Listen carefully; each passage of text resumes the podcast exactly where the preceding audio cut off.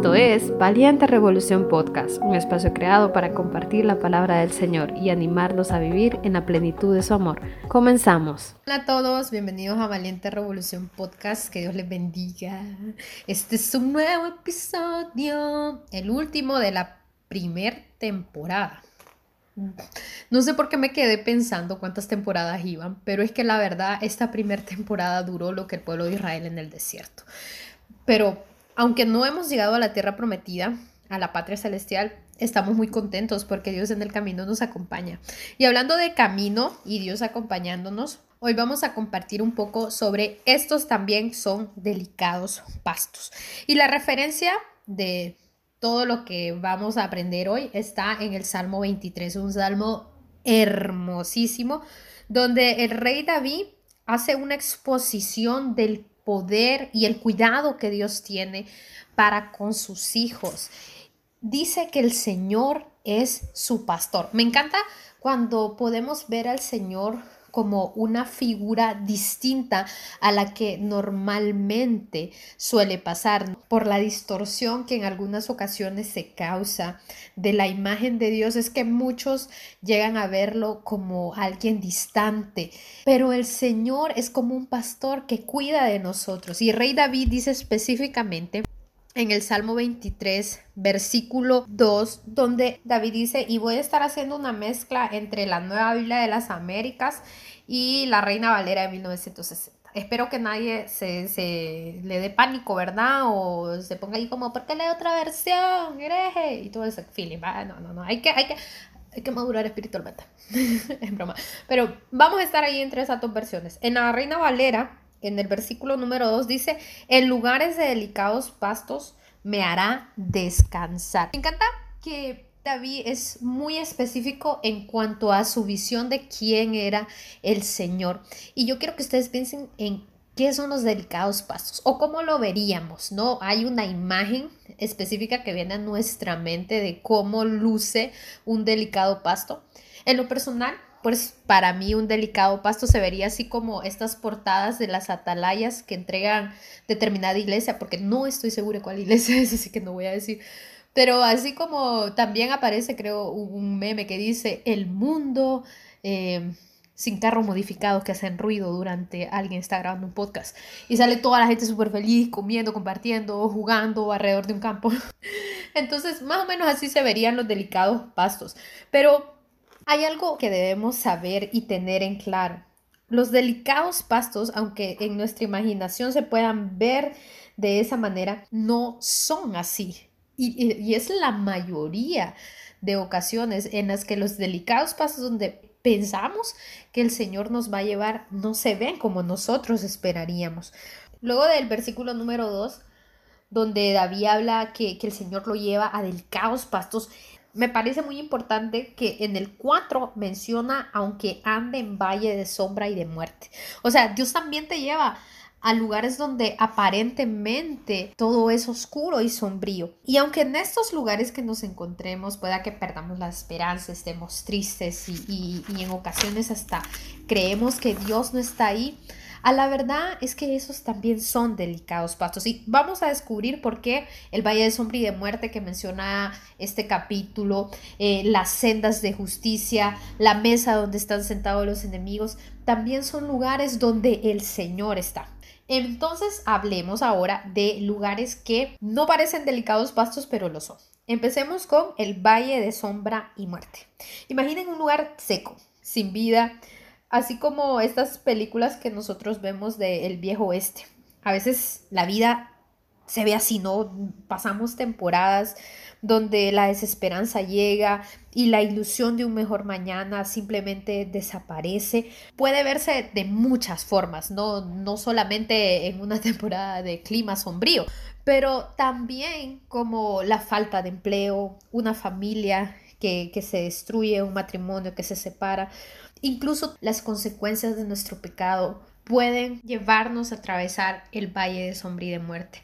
Pero David en el versículo 4 nos dice la convicción que nosotros debemos tener en todo tiempo cuando estemos en un lugar donde aparentemente no haya esperanza, haya mucha tristeza y hayamos perdido la fe en el Señor. En el versículo número 4, si seguimos leyendo el Salmo 23, David dice, aunque pase por el valle de sombra y muerte, no temeré mal alguno. ¿Por qué David? Porque conseguiste dinero para pagar tus deudas.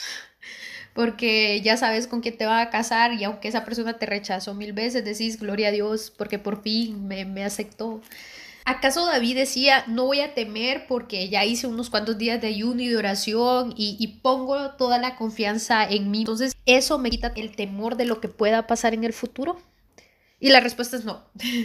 David en el versículo número 4 nos dice, aunque yo pase por el valle de sombra y de muerte, no temeré mal alguno porque tú estás conmigo. Y aquí viene la primera verdad que debe vivir en nuestro corazón y que constantemente debemos de repetirlas. Y es no depende de los lugares, si estos van a ser de delicados pastos o no. Depende del Señor. Cualquier lugar a donde Él nos lleve es un delicado pasto si Él está con nosotros. David dice, Dios estará conmigo. Y esa es la clave. Los delicados pastos no dependen, como les digo, del lugar y de lo que nosotros vemos. Todos son delicados pastos si Dios está con nosotros. David no dijo, como yo soy cristiano y como tú estás conmigo, entonces nunca voy a atravesar el valle de sombra y de muerte.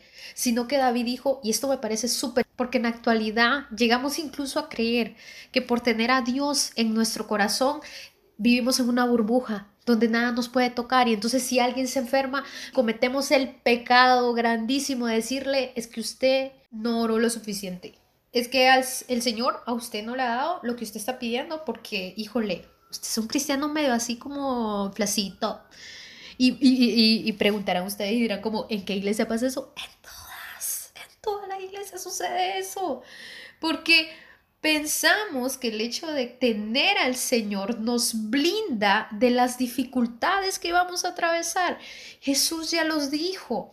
Él vino a la tierra y, sufrió, pasó por dolor. ¿Quién nos hace creer a nosotros que vamos a estar exentos de ese dolor? Y aunque ande en ese valle de sombra y de muerte, David confirmaba, yo voy a ver tu fidelidad, porque yo no dependo de las circunstancias, yo dependo de Cristo y de lo que Él ya ha dicho para mi vida. Otro lugar que también no luce como un delicado pasto es el pozo de la desesperación. Y aquí me gustaría que veamos dos historias en paralelo. José es este muchacho, el de la túnica, el, el colorido. Y José viene y, tiene ahí su plática con, los hermanos y los hermanos dicen, me parece buen momento para que este hombre cambie totalmente de locación y, lo cambiemos de escena. Lo meten en una cisterna y, y pónganse a pensar con el montón de sueños que había tenido, con todo lo que el Señor le había mostrado, ¿qué habrá pensado en el pozo donde se encontraba, en esa cisterna rota donde los hermanos habían colocado a José? Quizás hoy nosotros somos ese José, que nos hundimos en pensamientos tan oscuros y profundos que nos llevan incluso a perder la fe. Hace algún tiempo escuché a un pastor decir que el pozo de la desesperación es la antesala de los pensamientos suicidas. Y esa parte sí es súper fuerte. Porque no hay nada más triste que llegar a pensar que la única manera de solucionar lo que no sucede es quitándonos la vida, es demasiado, es demasiado y no lo puede encargar una persona que se encuentra en este tipo de lugares. Vivir resulta una carga. Entonces debemos saber que aunque nos encontremos en el pozo de la desesperación, el Señor está con nosotros. En el Salmo 40, uno de los más hermosos, dice, pacientemente esperé en el Señor y él se inclinó a mí y oyó mi clamor. Me sacó del hoyo de la destrucción, estoy leyendo la nueva Biblia de las Américas, me sacó del hoyo de la destrucción y del lodo cenagoso. Asentó mis pies sobre la roca y afirmó mis pasos. O sea, hay varias cosas aquí que me encantaría que, que veamos. En primer lugar, el salmista dice, yo esperé en el Señor pacientemente. Si atravesamos estos lugares lo primero que debemos hacer es esperar pacientemente en el Señor. Y eso nos va a traer a nosotros una respuesta, porque el Señor si algo tiene es que Él siempre responde. De la manera soberana en que Él decide, pero siempre lo hace. Dice que cuando estaba en este lugar, el Señor se inclinó a Él. No hay ninguna circunstancia en la que nosotros estemos atravesando en la cual Dios nos encuentre. Ni una sola. Aún en el pozo de la desesperación, David decía, yo estaba ahí, al fondo, estaba en el lodo cenagoso, quizás por los mismos problemas en los que yo me metí, pero el Señor se inclinó a mí y oyó mi clamor.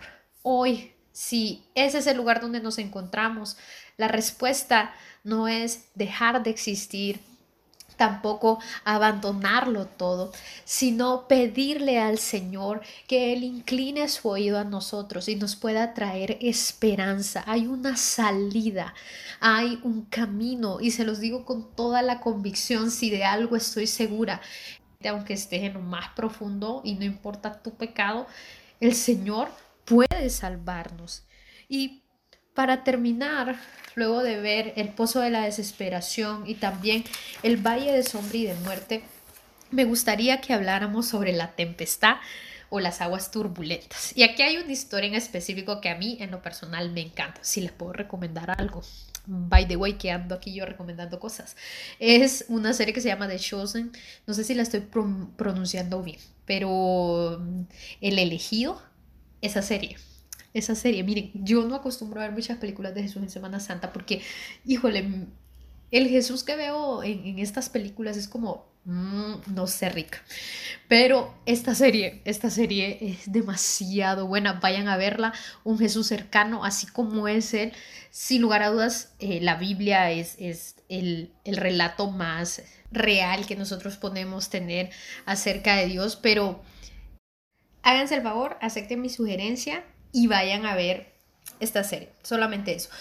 ¿Por qué la traigo coalición? Fíjense que uno de los últimos episodios que salió era de los discípulos eh, en la barca cuando el Señor anda sobre el agua. Pero algo que me parece bien interesante es que, o sea, esta, esta people acababa de ver a Jesús multiplicar panes y peces, así casual, ¿verdad? Un, un día en la oficina de Jesús. Y Pedro, el apóstol, que además de, ser uno de los más cercanos de Jesús, él lo había escogido en aquel momento, aun cuando, híjole, Pedro era difícil, era un cristiano difícil de amar. Y junto con los discípulos, pues se suben a la barca donde aparentemente no estaba Jesús. Y esto está en Mateo 14, versículo 22 él les dice, vayan a la barca, suban, nos vemos al otro lado o ya los alcanzo. Y dice que el Señor se quedó despidiendo a la multitud. Hay algo muy importante que debemos saber. El no ver a Jesús en las circunstancias no significa que Él no esté ahí. Jesús no subió a la barca. Los discípulos se fueron solos. Pero Él estaba ahí. Porque realmente la presencia de Dios no depende de lo que nosotros sentimos o vemos, sino de Él mismo. Y debemos dar gloria a Dios por eso, porque si dependiera de nosotros, si el poder de Dios dependiera de nosotros, esto hace días se hubiera acabado sinceramente. Luego vemos cómo inmediatamente que ellos entran al mar, se levanta una tempestad y de pronto aparece quien hace de cualquier lugar un delicado pasto hasta de las tempestades, imagínense ustedes. Y, les dice algo que tiene que quedar en nuestra mente después de escuchar este episodio y para siempre. y esto lo encontramos en Mateo 14, 27. Dice, pero enseguida Jesús les habló, los discípulos que estaban, estaban 3 a 0 del miedo, ¿verdad? Dice que Jesús les habló diciendo, tened ánimo, yo soy, no temáis. Voy a volver a leerlo. Tener ánimo. Yo soy. No temáis. ¡Wow!